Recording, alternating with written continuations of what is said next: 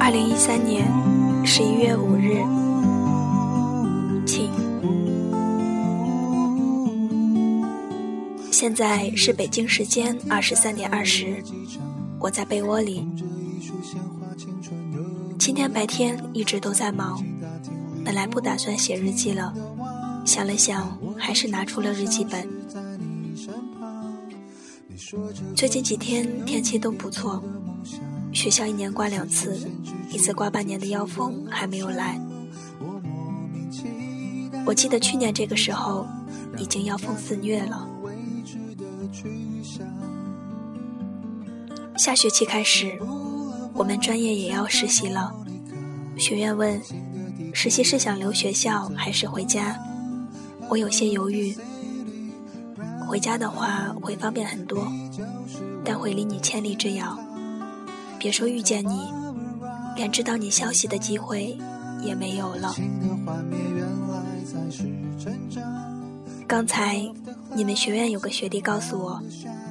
有人问他要我的 QQ 号和电话号码，还开玩笑说我很受你们学院男生的欢迎。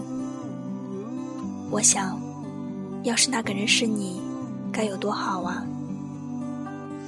那些杂七杂八的烂桃花我都不想要。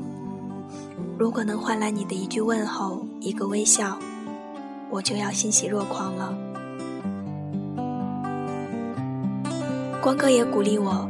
让我向你表白，可我怕，万一说出口，我们以后见面会尴尬到死。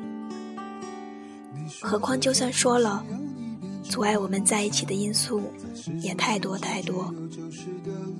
虽曾经喜欢我，你是个有情有义的人，绝对不会不顾朋友的感受。我们两个的家乡距离太远，在一起太不实际。